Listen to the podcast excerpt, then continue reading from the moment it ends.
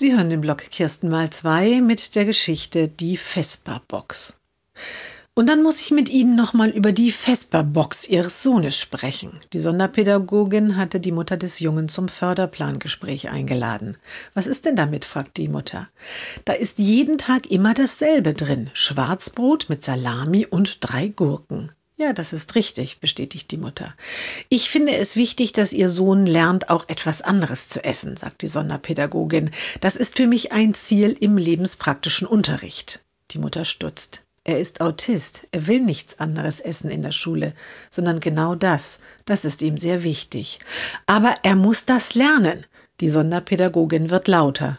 Nein, das muss er nicht, antwortet die Mutter. Das Gespräch endet in schlechter Stimmung. Die Mutter ist schon aufgestanden und hat ihre Sachen zusammengepackt, als die Sonderpädagogin sagt, und ob er wirklich Autist ist, das sei mal dahingestellt. Auf jeden Fall verwöhnen Sie ihn viel zu sehr.